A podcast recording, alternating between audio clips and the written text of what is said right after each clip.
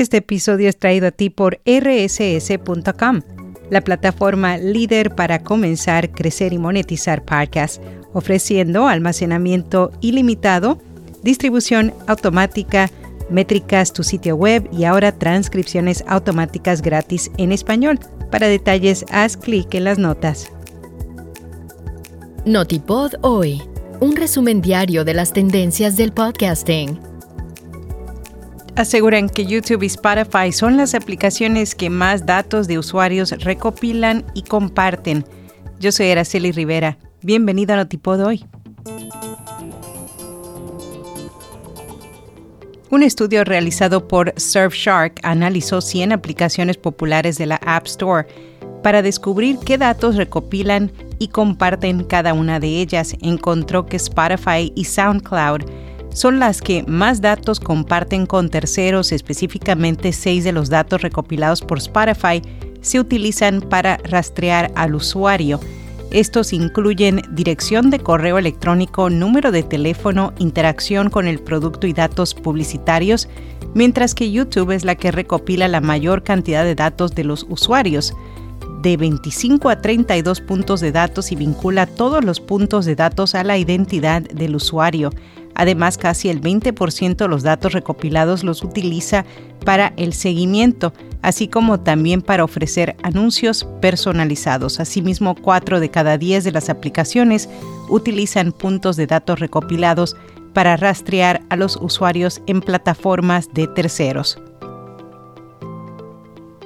dan a conocer cuáles son los géneros de podcast con más escucha compulsiva. Según datos publicados por Edison Podcast Metrics, más del 77% de los oyentes de podcast semanales en Estados Unidos mayores de 13 años han admitido haber escuchado un podcast en exceso hasta el tercer trimestre de 2023. Sin embargo, los oyentes de ciertos géneros son más propensos a haber escuchado en exceso que aquellos que consumen otros géneros.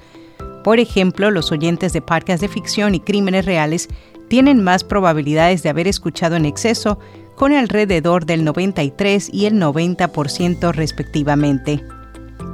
Signal Hill Insights analizó el panorama del audio desde una perspectiva profunda y llegó a tres conclusiones. Los podcasts en video no reemplazan a los podcasts de audio y el audio digital, incluido la transmisión AM-FM obtuvo una mayor proporción de audiencia e ingresos por publicidad en 2023. RTVE Audio lanza su primer podcast infantil llamado Easy. Es un programa que busca atender las dudas más comunes de los niños y responderlas a lo largo de varios episodios.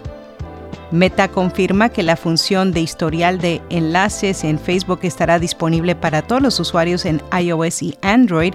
Esta función permite a los usuarios encontrar fácilmente los enlaces con los que han interactuado en la aplicación.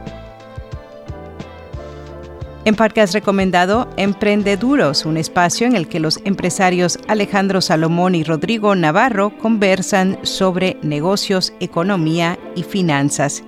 Y hasta aquí no tipo hoy.